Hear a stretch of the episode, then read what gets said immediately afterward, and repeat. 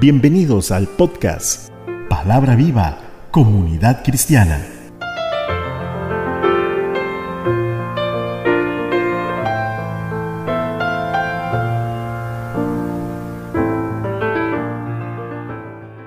Gracias Dios por permitirme nuevamente estar meditando tu palabra a través de este medio de difusión.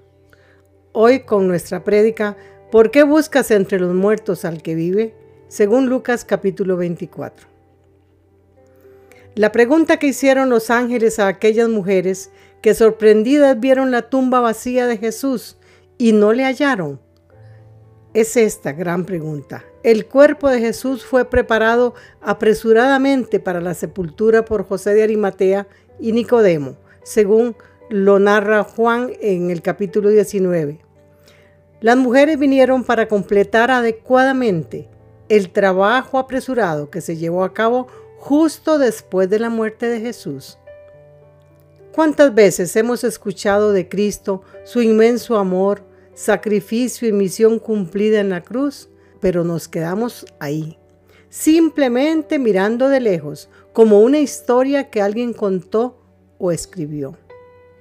Es hora de reaccionar y actuar con fe y volver del sepulcro, como estas mujeres viviendo y proclamando que Jesús está vivo y que ha resucitado, que la tumba no pudo detener su plan de salvación para la humanidad y que era necesario que Él volviese al cielo de donde venía y nos dejara bajo la dirección y la guianza de su Santo Espíritu. Alabado sea Dios. El evento real de la resurrección de Jesús no está descrito en ninguna parte, pero su descubrimiento está registrado con detalle.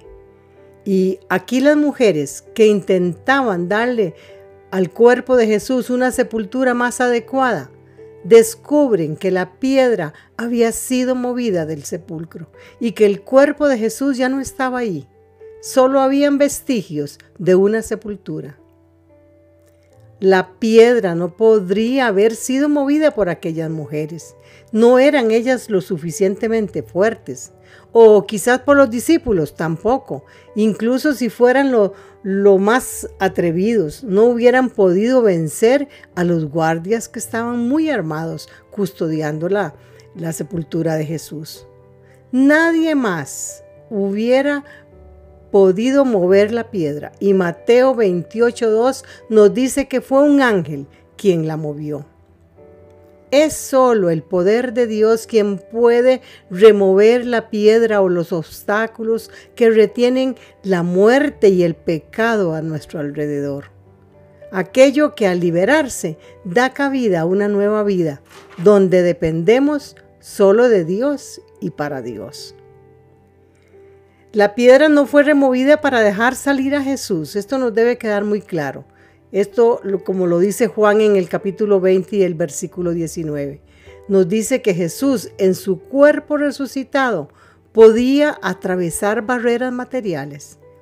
Esto, este hecho se dio para que otros pudieran ver lo que, habían de, lo que había dentro y ser persuadidos de que Jesús había resucitado de entre los muertos.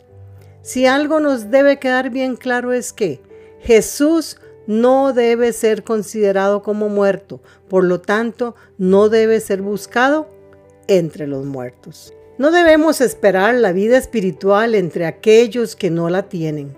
Muchos buscan a Jesús entre cosas muertas como tradicionalismo religioso, como formalismos. Encontramos a Jesús solo donde hay vida de resurrección un volver a la vida. Y para reaccionar ante un hecho innegable como es la resurrección de, Jesús, es necesario recordar lo escrito en los versículos 7 y 8, que dice así, acordaos de lo que os habló cuando aún estaba en Galilea, diciendo, es necesario que el Hijo del Hombre sea entregado en manos de los hombres pecadores y que sea crucificado y resucite al tercer día. Entonces ellas se acordaron de aquellas palabras. Nuestro anuncio puede que suene a locura o simplemente no sea atendido. Lo cierto es que lo crean o no, debemos hacerlo. Y volviendo ellas del sepulcro, dieron nuevas de todas estas cosas a los once y a los demás que estaban ahí. Las mujeres que tuvieron evidencia de la resurrección de Jesucristo y recordaron sus palabras, estaban tan emocionadas que les parecía que era una noticia tan maravillosa y que no podía ser posible, pero que Jesús estaba vivo, estaba vivo y había triunfado sobre la muerte y sobre todo razonamiento humano. Podemos saber que Jesús resucitó de entre los muertos, pero a menos que conozcamos y aceptemos sus palabras, esto no tendrá sentido. Debemos saber que la resurrección significa el pago perfecto y completo que Jesús ofreció en la cruz por cada uno de nosotros. En resumen, sabrás que la cruz fue el pago y la tumba vacía fue el recibo. La muerte no tiene potestad sobre el hombre redimido. Que cuando el amor de Dios y el odio del hombre lucharon en la cruz, el amor de Dios triunfó sobre toda potestad de las tinieblas. Igualmente, como Jesús fue levantado de entre los muertos, nosotros podemos resucitar también con Él. A veces estamos tan cerca del Señor y sin embargo no lo percibimos. Así fue como Jesús se unió a dos de sus discípulos que estaban hablando, con, eh, hablando de él en el camino de Maús. Ellos no habían visto al Señor y no creían que hubiese resucitado de entre los muertos. Jamás habrían imaginado que aquel que les acompañó en su viaje fuera el Cristo resucitado. Para empezar, no le estaban esperando en absoluto. Aquellos discípulos expresaron su esperanza de que Jesucristo iba a liberar a Israel, pero que ahora ya era demasiado tarde para mantener viva esa esperanza, porque Él había sido crucificado y estaba muerto, según ellos. Era evidente que ni siquiera tenían la fe para creer en las palabras dichas por el profeta. Y hablando de la resurrección, el Señor en aquel momento no les mostró las marcas de los clavos para probarlo. Les refirió a las sagradas escrituras antes que a las señales de los clavos en su cuerpo. En resumen les dijo, tienen que haber creído lo que dijeron los profetas. Hoy vivimos en la época de la duda y todo es cuestionado sin fe alguna. Y hay personas que dicen que no se puede ser inteligente y creer en la Biblia. Muchos temen ser considerados retrasados intelectualmente y se mantienen en una actitud firme de duda ante la Biblia. Una de las artimañas más sutiles de Satanás en la actualidad consiste en reducir la integridad de la palabra de Dios y el menosprecio, y el hecho de que esté libre de error no lo aceptan.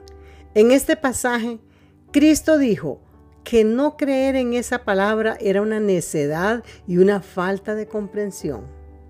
Él lo demostró, él demostró una sincera y unánime aceptación a las declaraciones de los profetas sin reserva ni condiciones. Y dijo que habían dos factores esenciales para una comprensión de la palabra de Dios. El primero, como indica el versículo 25, es que tenemos que tener fe en la Biblia. Qué falto de comprensión sois y cuánto os cuesta creer todo lo que dijeron los profetas. Esto fue palabra de él. El segundo factor se encuentra expresado en lo que Jesús dijo acerca de la Biblia. Debía ser entendida desde el punto de vista divino. El intelecto humano simplemente no es suficiente para comprender las verdades bíblicas. El versículo 45 de este mismo capítulo nos dice que el Señor les abrió el entendimiento para que comprendieran las escrituras. Es solo Él y solo Él el que puede abrirnos el entendimiento. El hombre natural no percibe las cosas que son del Espíritu de Dios, porque para Él son locura y no las puede entender, porque se han de discernir espiritualmente. Hay verdades que están por encima y más allá de la comprensión humana y solo el Espíritu Santo puede hacerlas comprensibles y una realidad en nuestra vida. Nuestra oración debiera ser como la del autor del Salmo 119, 18. Abre mis ojos y contemplaré las maravillas de tu ley. Debiéramos acercarnos a la palabra de Dios con una actitud de humildad. El Cristo resucitado y glorificado quiso y quiere tener compañerismo y comunión con los suyos. Solo y solo comparte esa experiencia con aquellos que creen en Él. Por tal motivo, en aquella ocasión comenzó sus explicaciones con Moisés y los profetas, porque ellos habían hablado de Él. La última vez que los discípulos vieron al Señor, cuando Él ascendió a los cielos, Él estaba bendiciéndoles. Cuando Jesús venga la próxima vez, también vendrá para juzgar al mundo no vendrá a juzgar a su iglesia, sino que su venida será para los suyos toda una bendición. Nosotros tenemos que anhelar su venida con alegría y expectativa. Leamos los versículos finales de este Evangelio de San Lucas 52 y 53 que dicen, ellos, después de haberlo adorado, volvieron a Jerusalén con gran gozo y estaban siempre en el templo alabando y bendiciendo a Dios. Amén. Se ha ido el temor, la incertidumbre del futuro también se ha ido. Es hora de, hacer aquello para lo cual hemos sido creados, que es alabar y bendecir su nombre y vivir como hijos de un rey, del rey de reyes. Acepta el reto hoy mismo. Acepta a Jesús, a este Jesús resucitado y tu vida cambiará para siempre. Ha sido un gusto poder servirles de esta manera. Soy Cecilia Alpizar desde Santa María de Dota, San José, Costa Rica. Bendiciones.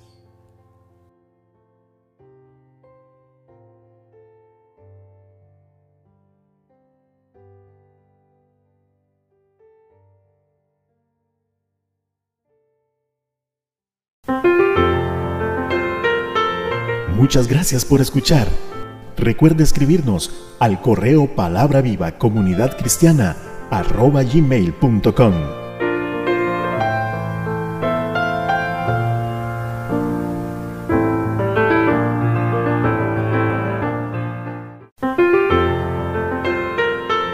Palabra viva comunidad cristiana. Todos los derechos reservados.